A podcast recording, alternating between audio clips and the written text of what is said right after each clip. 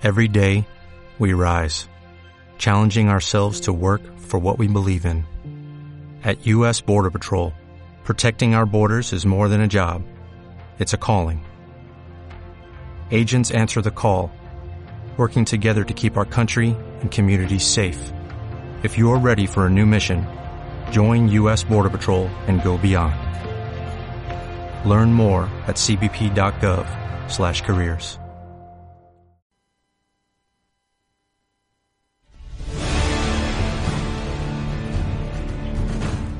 Hola, soy Felipe Jiménez. Y esto es Hoy me voy al cine. Un programa donde cada semana te contamos la actualidad cinematográfica. Hablaremos de los estrenos de la semana. De las cifras de la taquilla nacional e internacional. Comentaremos todas las noticias del mundo del séptimo arte. Hablaremos de las películas que hemos visto. Tanto aquellas que nos han gustado como las que no. Habrá recomendaciones también fuera de la sala de cine. Libros, exposiciones, series, un poco de todo. Y no faltará la música en nuestra sección de bandas sonoras.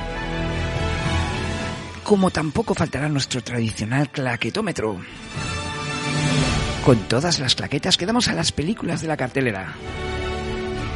Así que si lo que te gusta es el cine, no lo dudes. Este es tu programa.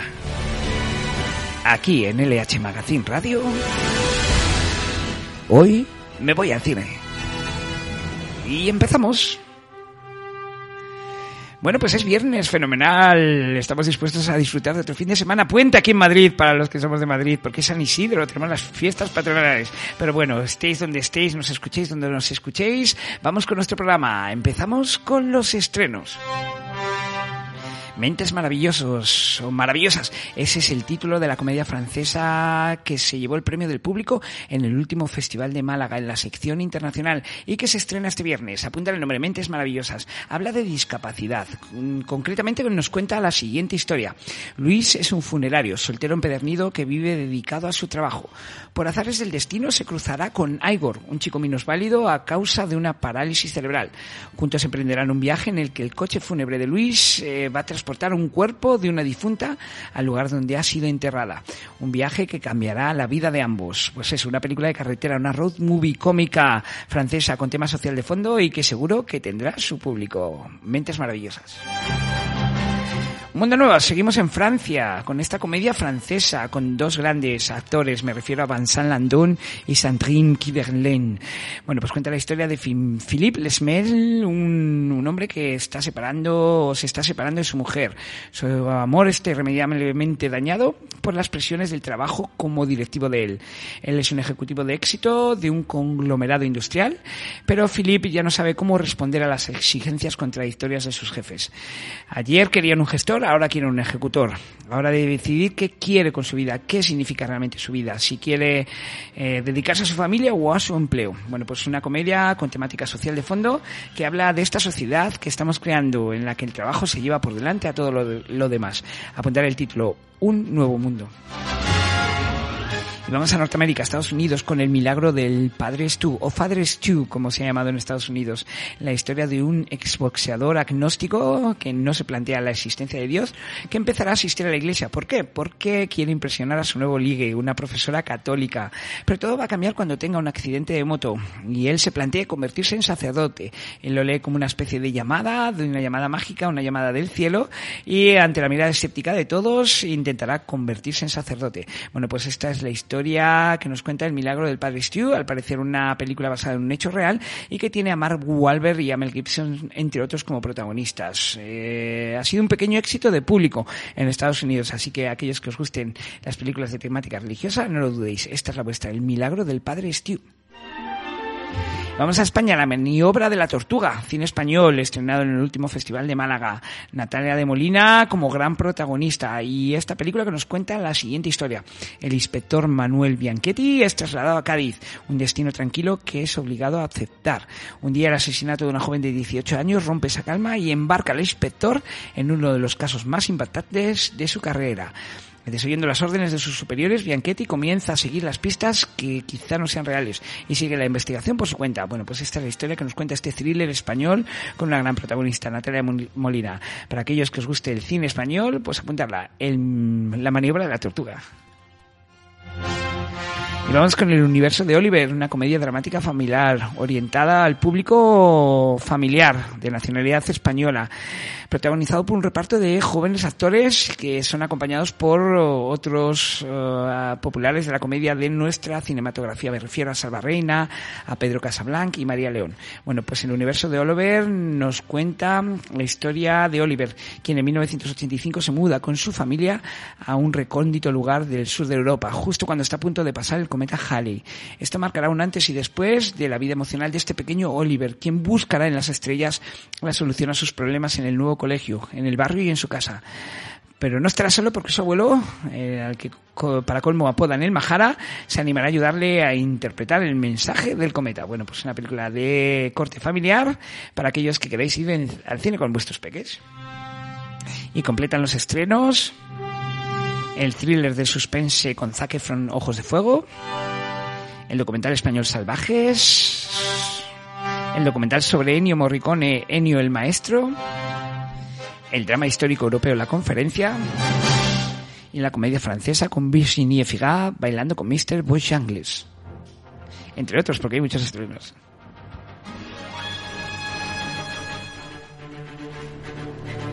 Y vamos con la taquilla. Pues aquí sí quedarían las cifras de la taquilla en España. Tanto Arabi, quinta posición, 175.000 euros. Cuarta posición, Sonic 2, 209.000 euros. El Hombre del Norte, tercera posición con 210.000 euros. Alcarrás, un gran éxito, segunda posición, 310.000 euros. Y primera posición, Doctor Strange, 5,5 millones de euros. Taquillazo. Bueno, pues muy buenas cifras, gracias a Marvel. Funciona en Blockbuster y la taquilla sube como la espuma. Y además celebramos también otro éxito, el de Alcarrás, esa película española independiente que se ha convertido en todo un exitazo de los cines de autor, ¿no? Eso unido al buen mantenimiento de algunas cintas como Sonic 2, por ejemplo, o El Hombre del Norte, ha hecho que la taquilla consiga más de 7 millones de euros, que es una cifra que no veíamos en muchísimo, muchísimo tiempo. Ya cuando conseguíamos 5 millones, eh, aplaudíamos con las orejas. O sea que nada, estamos muy contentos y bueno, a ver si esto sigue, sigue de aquí adelante, porque ahora vienen muchos taquillazos, vienen los dinosaurios de Jurassic World, viene el Top Gun de Tom Cruise, que dicen que es fantástico. Bueno, pues vamos con, con, con las cifras de este fin de semana. Bueno, decir que se me ha olvidado que es el mejor fin de semana desde la reapertura de cines, lo cual es un es como un dato para la esperanza, ¿no? Vamos a pensar, vamos a ser positivos y que esto va a pasar, por favor. Eh, primera posición, Doctor Strange. Exitazo, mejor arranque del año y segundo mejor desde la pandemia, solo superado por Spider-Man No Way Home. Supera con mucho los 3,4 millones de Batman, que ya era un exitazo a, principio de años en el primer trimestre. Y bueno, es el cuarto mejor estreno del universo Marvel aquí en España, solo superado por Infinity War, Endgame y Spider-Man No Way Home. Segunda posición Alcarrás, otro exitazo, una película independiente, hablada en catalán, 310.000 euros, pero es que llevan 10 días, un millón. Espectaculares cifras para una película tan pequeña. Tiene una caída mínima del 22% desde, su, desde el fin de semana de su estreno. Igual a las cifras de Malnacidos y ya es la segunda película española más taquilla del año, solo con dos fines de semana, o sea que genial. Acumula lo mismo en 10 días que la anterior obra de su autora, que ya fue un éxito en, en el circuito de VO, en todo su paso por salas. O sea que ya ha hecho Alcarrás más que verano de 1993 en todo su paso por sala. O sea que nos alegramos. Es fantástica. 10. O sea, luego hablo de ella. Fantástica, no os la perdáis. El Hombre del Norte, tercera posición, 210.000 euros, pero muy buen mantenimiento. Ya lleva 2,2 millones recaudados, que son buenas cifras. Además, cae en su tercer fin de semana solo un 11%. Así que nada, yo os animo a verla. No es una película redonda del todo, pero bueno, tiene su chicha. Sonic 2, 209.000 euros y un exitazo 6,7 millones acumulados. El cine familiar que triunfa. Downton Abbey 175.000 euros, una caída muy grande del 46%, tiene el fenómeno fan el primer fin de semana y ahora eh, recibe un, un, poco un batacazo, ¿no? O sea, ya deja de tener público. Muy lejos de los resultados de la primera, no ha tenido el exitazo de la primera. Taquilla en Estados Unidos. Quinta posición, Everything, Everywhere, All at Once. Ese exitazo que acumula esta semana 3,32 millones. Cuarta posición, Los Secretos de Dumbledore, 3,95 millones de dólares. Tercera posición, Sonic 2, 6,6 millones de dólares.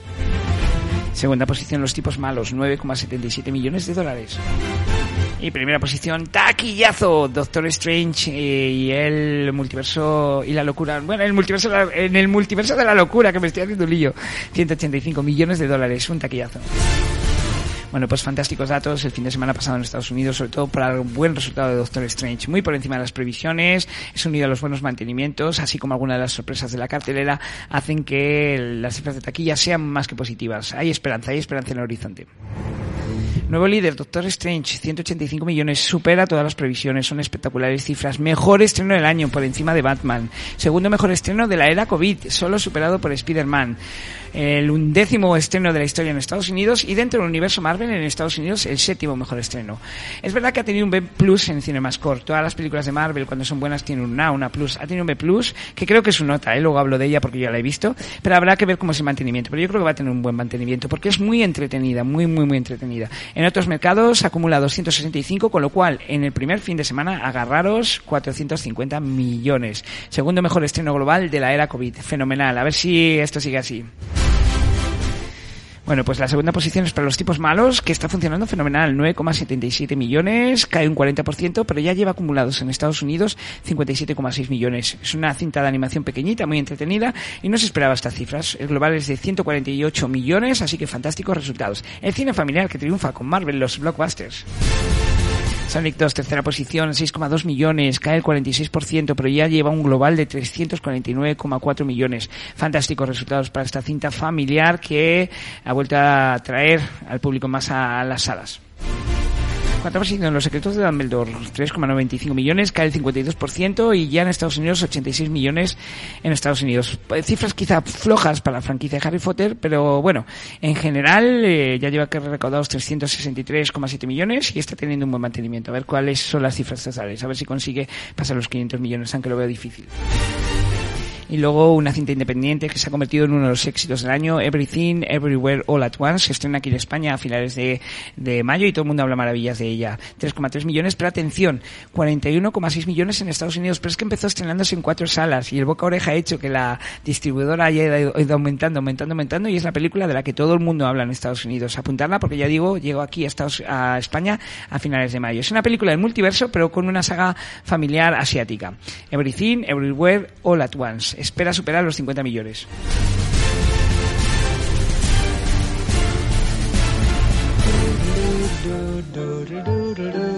Y vamos con las noticias.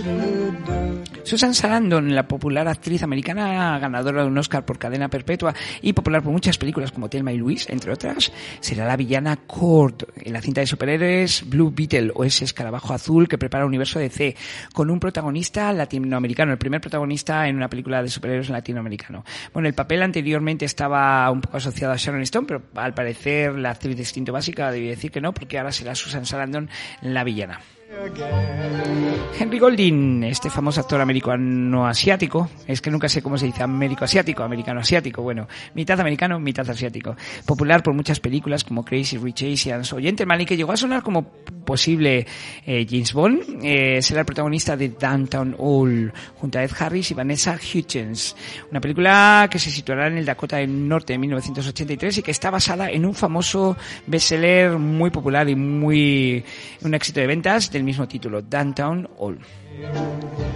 Extraña forma de vida, ese sería el título del cortometraje, un western que rodaría en Almería, en Almería no, en Almería Pedro Almodóvar, eso se dice, se rumorea, que va a rodar un corto como hizo con eh, La voz humana, ¿no? Pues ahora va a rodaría un corto, un western, y se rumorea que los dos protagonistas serán Pedro Pascal, famoso por The Mandalorian, y Ethan Hawke. Bueno, ganazas de ver esto, ¿eh? A ver, Almodóvar, Western, Pedro Pascal, Ethan Hawke, esto pinta de maravilla.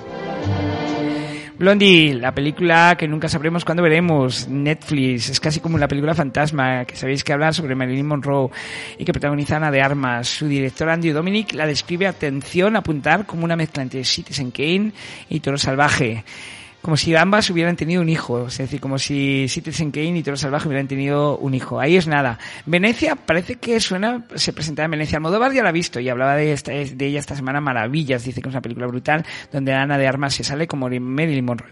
Eh, eh, el Oscar este año tiene nombre español en la actriz. Quién sabe, porque todo el mundo dice que ella lo hace fantástico. A ver, tendremos que esperar a verla. Matt Damon y Ben Affleck hablarán de Sonny Bacarro y Phil Knight en una película que preparan sobre los esfuerzos de Nike para conseguir un contrato con Michael Jordan. Es un drama deportivo que coescribirán conjuntamente. Ya sabéis que les encanta actuar juntos, son amigos y escribir películas como hicieron con el indomable Will Hunting y ahora unen de nuevo sus mentes creativas para este proyecto que va a dirigir Affleck. Lo dirigirá uno de los dos solo. Y bueno, eh, es una película situada en, el, en mediados de los 80 y que, que habla sobre este ascenso de Michael Jordan pinta fenomenal. 2 ha confirmado a Florence Pugh y Austin Butler como la princesa Irulan y Faith Rauta, respectivamente. Se hablaba de ambos, se rumoreaba confirmados. Florence Pugh, que es la actriz de moda, está en todo y apuntar Challengers. Esta es la nueva película de Luca Guadagnino, que no para de rodar, el director de moda, sin duda. De, hecho, se encuentra ahora mismo rodando esta película, Challengers, que como sabéis está ambientada en el mundo del tenis. Digo como sabéis porque ya he hablado varios programas de ello. Bueno, sabéis que la protagonizan Zendaya, Josh Connor y Mike Hayes como protagonistas y ya sabemos la trama oficial. Os la voy a contar. Tashi, a la que da vida Zendaya, es una jugadora de tenis convertida en coach y que cogerá a su marido y lo transformará de un mediocre jugador a un famoso jugador del mundo del tenis. Esto pinta fenomenal. Robert Ayers, el director del Hombre del Norte, que tiene en cartelera y que también tiene entre sus obras La Bruja y El Faro, un director inclasificable, fabuloso, independiente y al que hay que tener muy, muy en cuenta o hay que seguir. Bueno, pues ha dejado de aparecer, apartado un poquito su proyecto de Nosferatu, del que ya habíamos hablado en, en este programa, y se ha centrado en otro que lo va a titular Elizabethan un cine en la corte lleno de modernidad. Esto pinta también fantásticamente. Casey Affleck se une a Oppenheimer Christopher Nolan, sabéis que está rodando esta película sobre el creador de la primera bomba nuclear y que tienen un, un, reparto fantástico que hemos ido narrando casi a medida que se iban uniendo a la película. Ya sabéis que van a estar Killian Murphy y Emily, Bloom como protagonistas y luego como coprotagonistas Florence Pugh, Matt Damon, Rami Malek, Robert Downey Jr., entre otros. Bueno, pues ahora también tenemos al hermano de Affleck, Casey Affleck. Lupita Nyong'o y Natalie Portman eh, unen sus fuerzas en Apple TV para una serie que ya está en rodaje situado en los años 60 que nos va a contar la historia de Maddie, alguien que se reinventa como periodista. ¿Para qué? Para resolver un asesinato, algo que le llevará a encontrarse con Clio, el personaje a la que da vida Lupita Nyong'o. Bueno, pues esto también promete. Y por último, nos quedamos con Luca Guadagnino, del que hablábamos anteriormente por esa película Challengers. Bueno, pues está en conversaciones para adaptar la novela de Ocean Vuong, muy popular, eh, muy popular entre la crítica, muy alabada. Una novela que se titula On Earth We're Briefly Jojos, algo así como En tierra somos fugazmente grandiosos. La historia de un hombre que descubre, se descubre a sí mismo en su doble condición de inmigrante y homosexual y de, la que todo el mundo habla maravillas. A lo mejor sería una película muy en la línea de Call Me By Your Name, ¿no? Esa película que encumbró a Luca Guadagnino y, bueno, pues sería un poco eh, un drama que, que, compartiría pues temática con, con aquella fantástica cinta que si no habéis visto yo os recomiendo ya, Call Me By Your Name.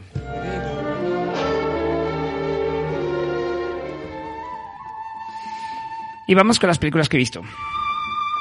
Bueno, pues he visto El hombre del norte, ya la comenté un poquito aquí, pero dije que se haría una reflexión un poquito más, más fuerte, más, más larga, más, más desarrollada.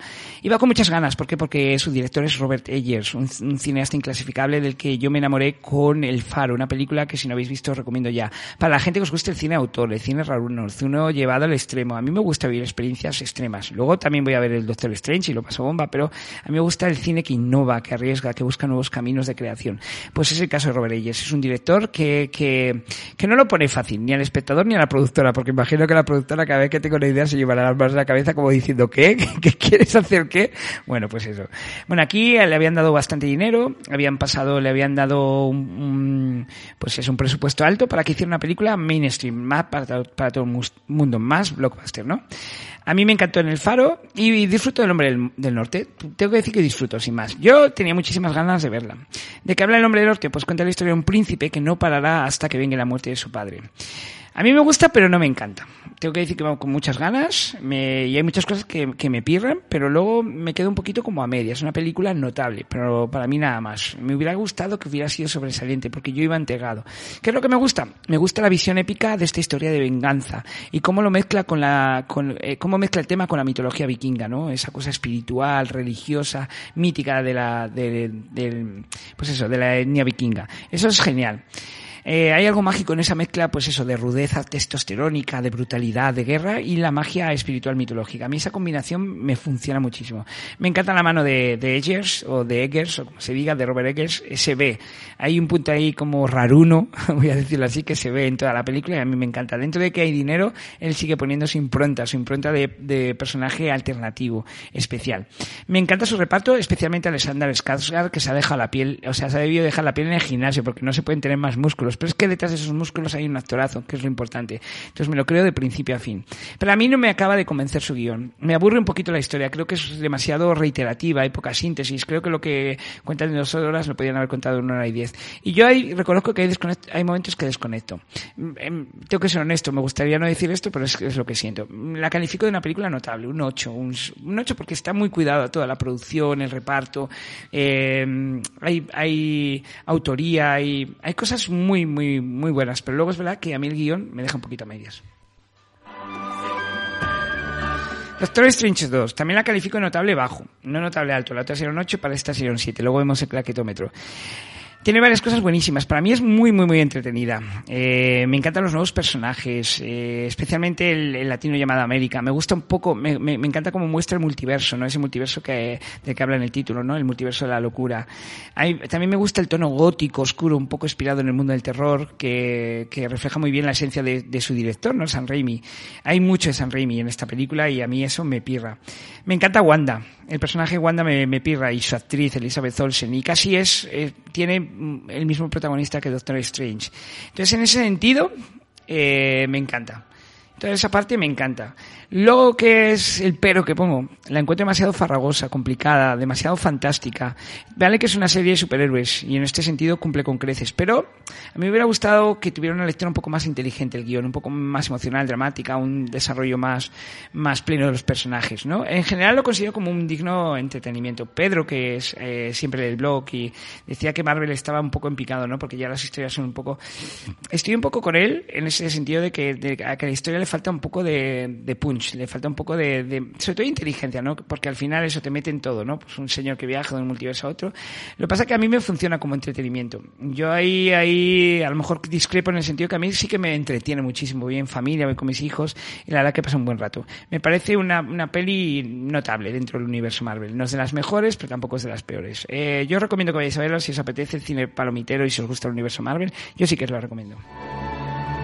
Y luego vi Alcarrás, qué maravilla, por favor, Alcarrás, la película que más ganas tenía de ver este año. Iba con el, yo era la película que más ganas tenía de ver este año en el cine español y una de, de, de, las que más ganas tenía en el cine en general. ¿Por qué? Porque me moría de ganas de ver la nueva película de Carla Simón. A mí me, me, dejó estupefacto con Verano 1993. Para mí, Verano 1993 es la mejor película española del siglo XXI, por lo menos la que más me ha sorprendido.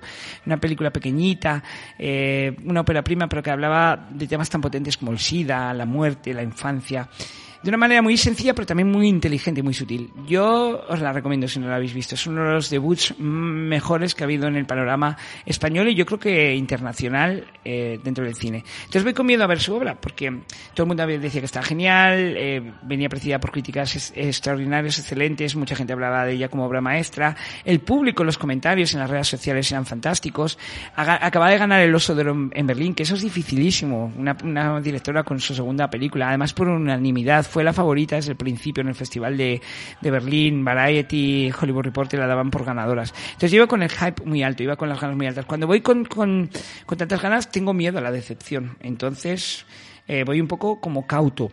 Nada de nada. Salgo fascinado, fascinado con el relato que nos muestra esta perfecta película. Para mí es una película perfecta, redonda. No, no le puedo pedir que mejore nada, porque es que es redonda, es perfecta.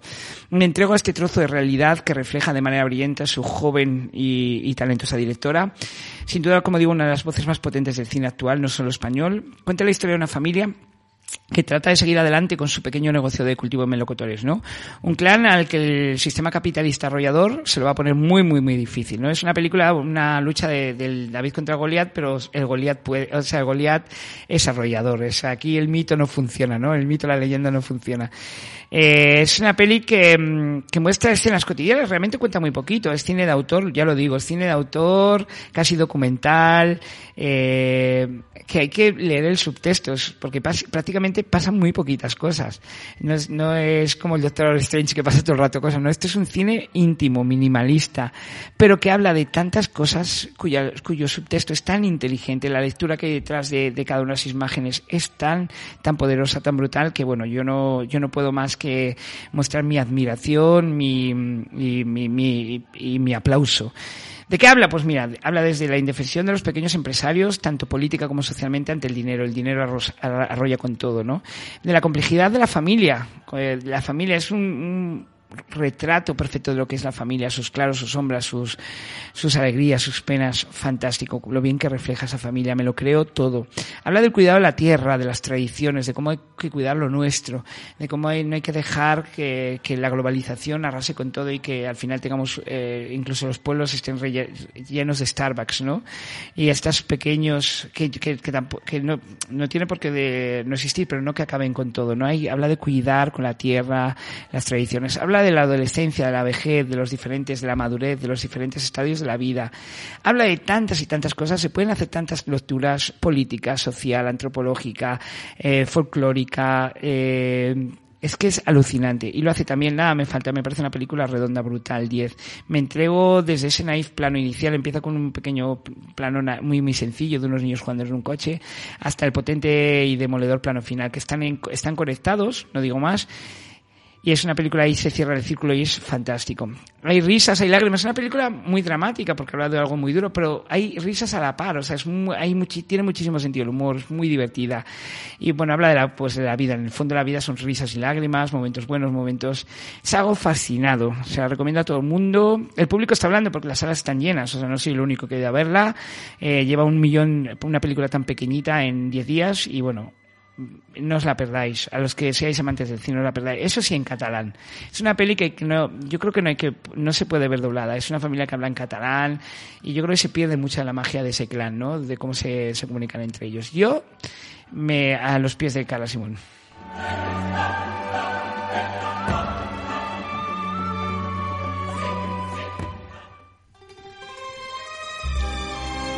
Vamos con Mundo Cine.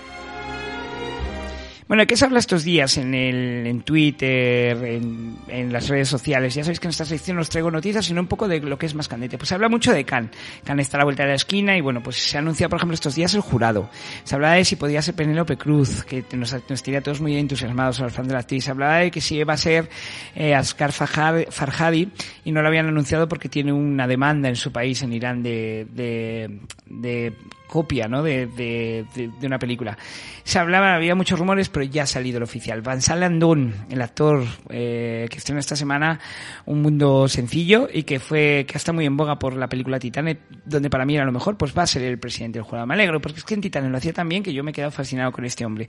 Van Landon será el, el, el, presidente y luego apuntar los nombres. Rebecca Hall, actriz americana, luego estará Deepika Padukone, una actriz india, Numi Rapace, la actriz sueca, Jasmine Trink, actriz y directora italiana. Asghar Farhadi, el que se decía que iba a ser presidente, lo han debido de bajar y lo han puesto director. Lo han puesto de secundario, que es director iraní, muy, del que yo me confieso verdadero fan, pero bueno, que tiene un problema legal que tiene que solucionar. Leigh Lee, otro director francés, innovador, vanguardista. Jeff Nichols, otro de mis admirados directores.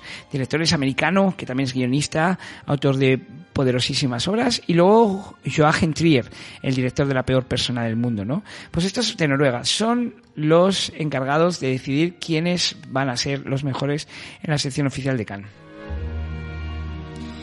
Y luego también se anunciaba en Cannes que Asbestas, la nueva película de Sorogoyen, que sonaba siempre en la sección oficial de la competición, va a estar en la sección oficial, pero fuera de concurso. No sabemos por qué nos hubiera gustado que hubiera competido, que hubiera estado una película española en competición. Está, ya sabéis que la película de Albert Serra, porque lo dije en este, en este, en este programa, pero hubiera estado genial que hubieran competido en la sección oficial las dos. ¿Por qué me ale hubiera alegrado? Pues mira, me hubiera alegrado por Sorogoyen, porque creo que es un director que ya merece estar considerado entre los grandes del cine mundial. Porque me, me apetece mucho ver esa película sobre, sobre sobre mm, la tradición gallega de las bestias, esto de la, los caballos y pinta fenomenal. Y luego porque uno de sus protagonistas es súper amigo mío, Diego Anido.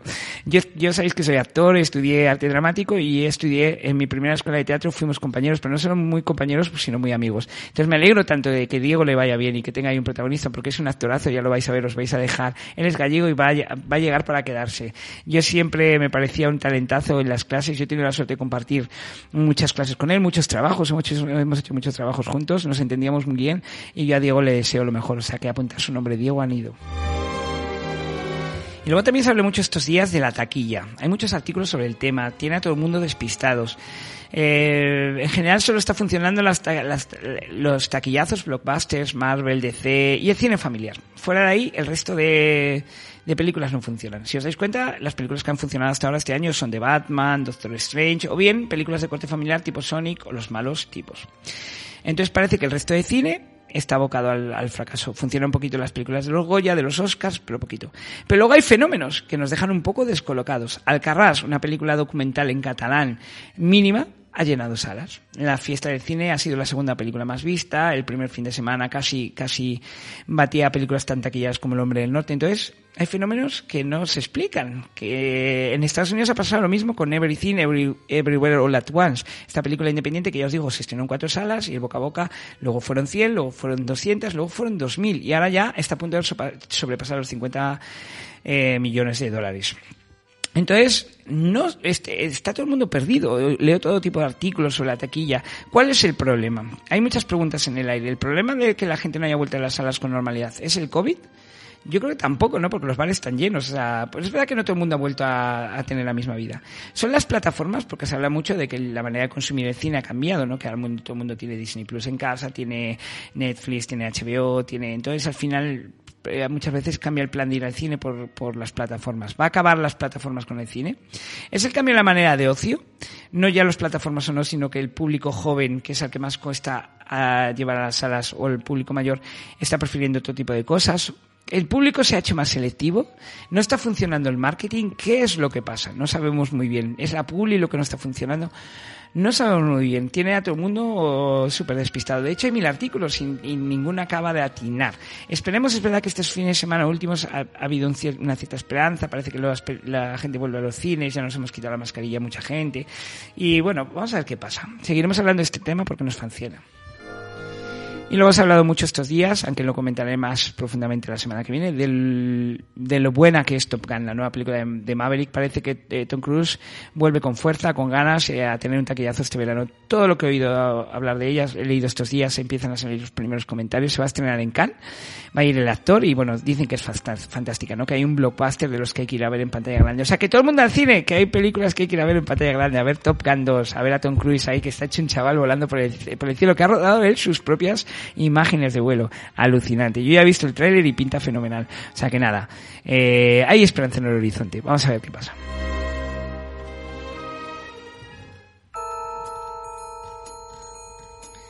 Y vamos con mi recomendación secreta. Bueno, pues os voy a recomendar una cosa muy sencilla. Como estos días he estado muy liado, eh, no he podido ir a museos, no he podido ir a exposiciones, no he podido leer libros, porque he estrenado mi propio musical. Me decía un amigo que si no, si no recomendaba mi propio musical, no, porque yo lo hago con los alumnos. Fue un exitazo, tengo que decir.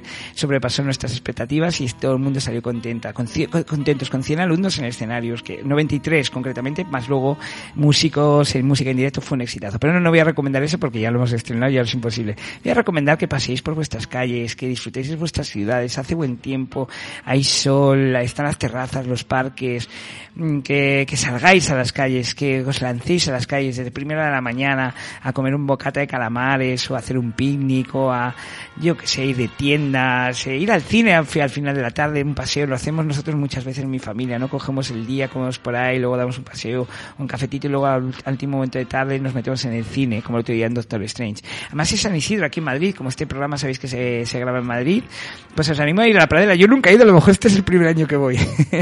no sé, me da miedo por un lado porque me han dicho que hay mucha gente. Pero bueno, disfrutar, disfrutar de la vida. El sol es sinónimo de, de vida, la luz es sinónimo de vida y yo creo que hay que aprovecharla porque luego a lo mejor, pues sabéis que el tiempo está muy loco, nos pensamos que esto llegado para quedarse y luego de repente llega un junio lloviendo con nieve o con otra filomena, no sabemos, hay que disfrutar estos días, aprovechar.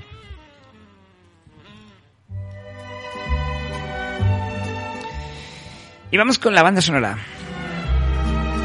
Bueno, pues voy a traeros uno de los temas de Doctor Strange 2. Me encantó. Una de las cosas que más me gustó de Doctor Strange fue la música.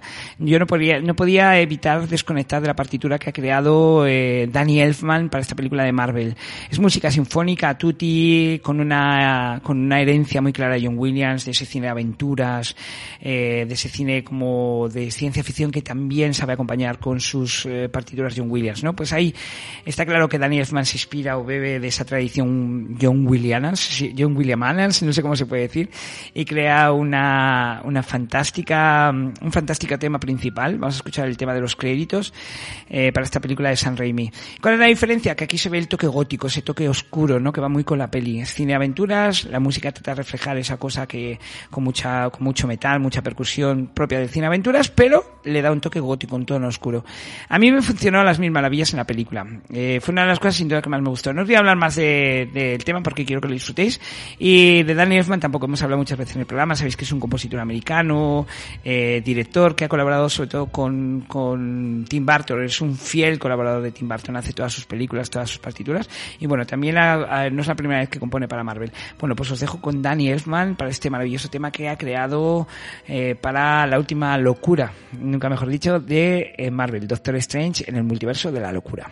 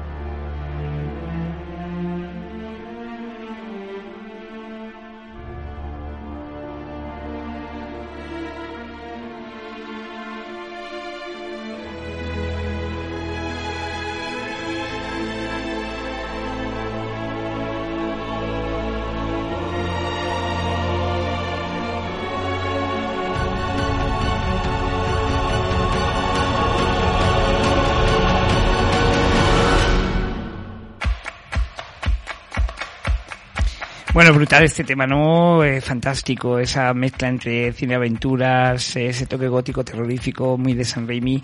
Y bueno, yo aplaudo el trabajo de Daniel Elfman. Y vamos con el claquetómetro, con las películas que más nos han gustado de lo que tenéis ahora en cartelera. Novedades. Doy, mm, doy nota a dos, a dos, a tres películas, porque no la he comentado, la comentaré la semana que viene. He visto tres películas. Eh, la primera es Alcarrás, eh, que que le doy un 10 directamente. Es que no puede ser, no puedo darle otra nota. Es fantástica, sobresaliente, perfecta. No, no tengo, no tengo nada que objetar.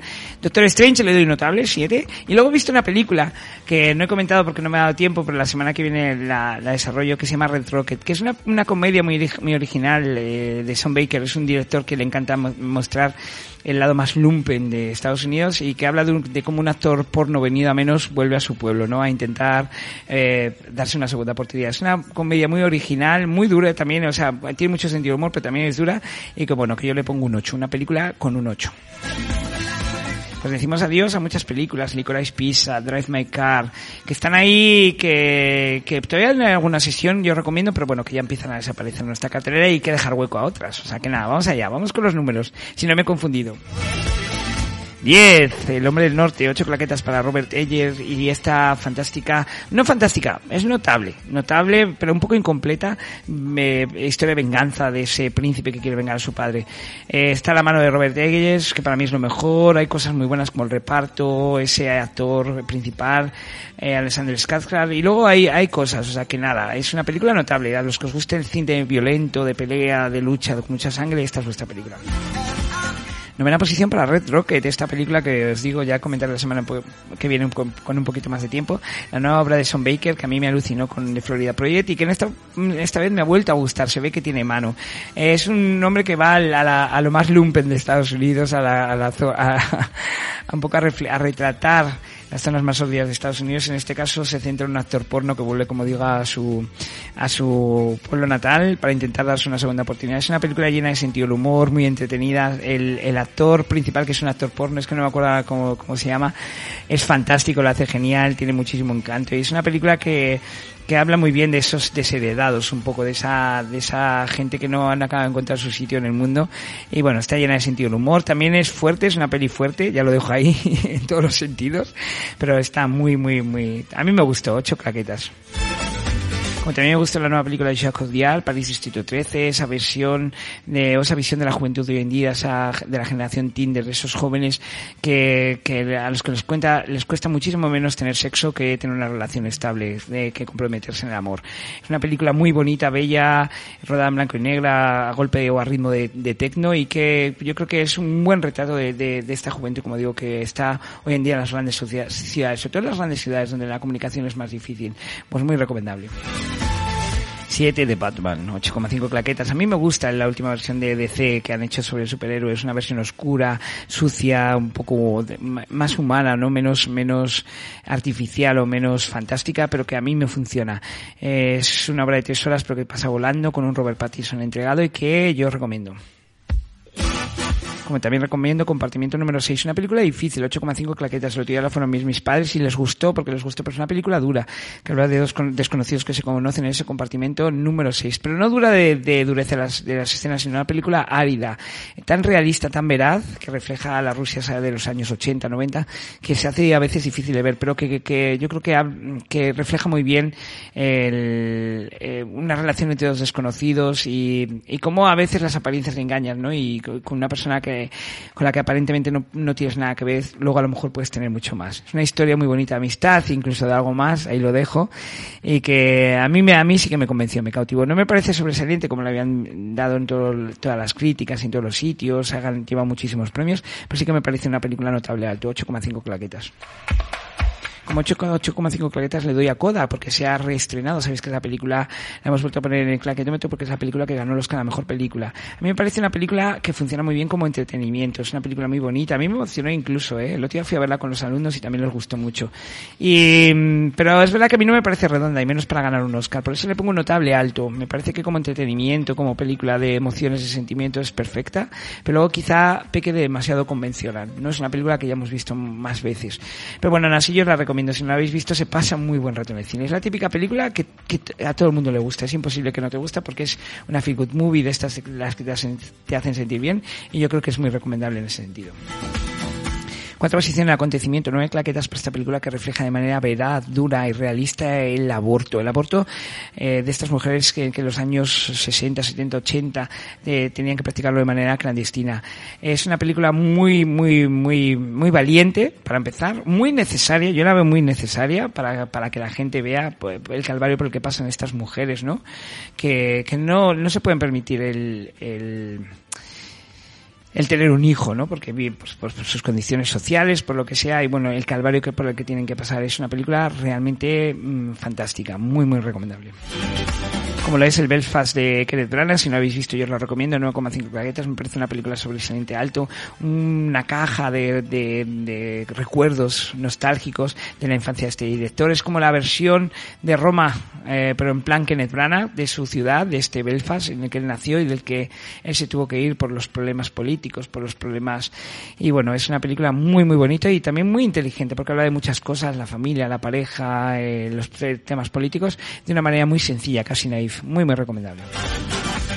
Luego la segunda posición ya no es la primera, la peor persona del mundo, la película que yo recomiendo a todo el mundo. Si no la habéis visto, ir a verla, 9,5 claquetas. Esta versión también de, esta visión de la juventud hoy en día, que también a través de la historia de una chica que, le cuesta comprometerse en el trabajo y en el amor, ¿no? Que va de pareja en pareja y de trabajo en trabajo y que refleja un poco también esta sociedad del no compromiso, esta juventud del no compromiso que, que, que, estamos creando, ¿no? De, la que le va más lo inmediato, el goce, lo empírico, que realmente las promesas y los sentimientos y las emociones. Es una película muy, muy entretenida, con un personaje maravilloso. Para mí es de los mejores personajes que han pasado en pantalla. Esa Julie que clava, por, porque detrás de un personaje bueno no puede haber, no puede existir sin una buena actriz y en este caso lo hay, eh, Renate Reinsby, que vamos a verla en muchísimos lados porque es que está fantástica. Yo todavía no sé cómo la nominan al Oscar porque está genial.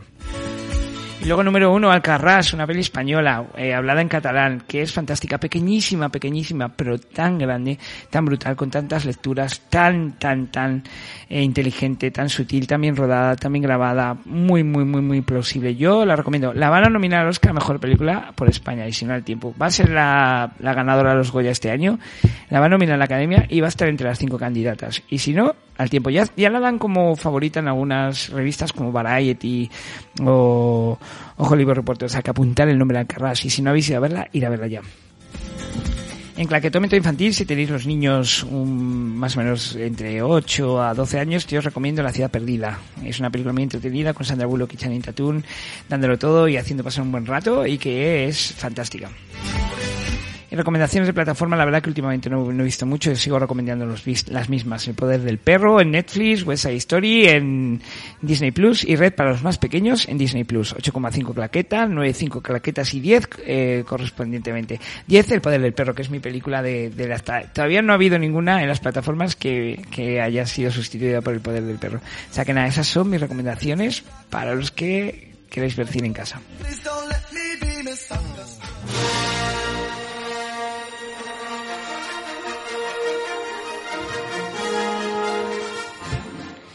Bueno, pues esto ha sido todo. Eh, esto ha sido todo estos días, uno estos días en este programa que me voy, que me pongo a pensar ya en el fin de semana. Hay que, hay que estar concentrado, que luego se va la concentración y uno dice cualquier cosa. Pues eso, que seáis muy felices, los que tengáis puente, los que no, los que estéis en Madrid, los que no, eh, ser muy felices aprovechar que hace buen tiempo para hacer tantas cosas, un picnic, ir a una terraza, tomar una caña, pasear, muchas exposiciones en las diferentes ciudades y luego también eh, os, os, os, quiero invitar a que vayáis al cine. Eh, poco a poco las salas se empiezan a recuperar y necesitamos gente. Eh, mi padre me dice, parece que tienes accionista. No soy accionista de los cines porque no tengo, yo no gano nada, pero no quiero que se cierren. Luego eh, diremos esto lo de, ah, qué pena que había un cine, ay, qué pena, pues sí eh, lo diremos y nos dará, y realmente nos dará mucha pena, porque, porque al final dependen de nosotros del público. Si no, si no tiene, si no tiene público, al final los cines llegan un momento que tendrán que cerrar. Así que a todo el mundo hay películas fantásticas, de todo tipo, desde Batman, Doctor Strange y el multiverso, La peor persona del mundo para los que queráis cine autor, el Alcarrás español que es fantástico. Así que todo el mundo al cine, La ciudad perdida, si queréis pasar un buen rato. Hay muchas muy buenas películas. Hasta la semana que viene. Aquí nos vemos en Hoy Me Voy al Cine. No dejéis de visitar el blog www.hoymevoyalcine.com. Si os quiere, hoy me voy al cine maníaco. Aquí en la cabina Juan y yo en el micrófono, Felipe Jiménez. Os decimos adiós. Hasta el viernes que viene.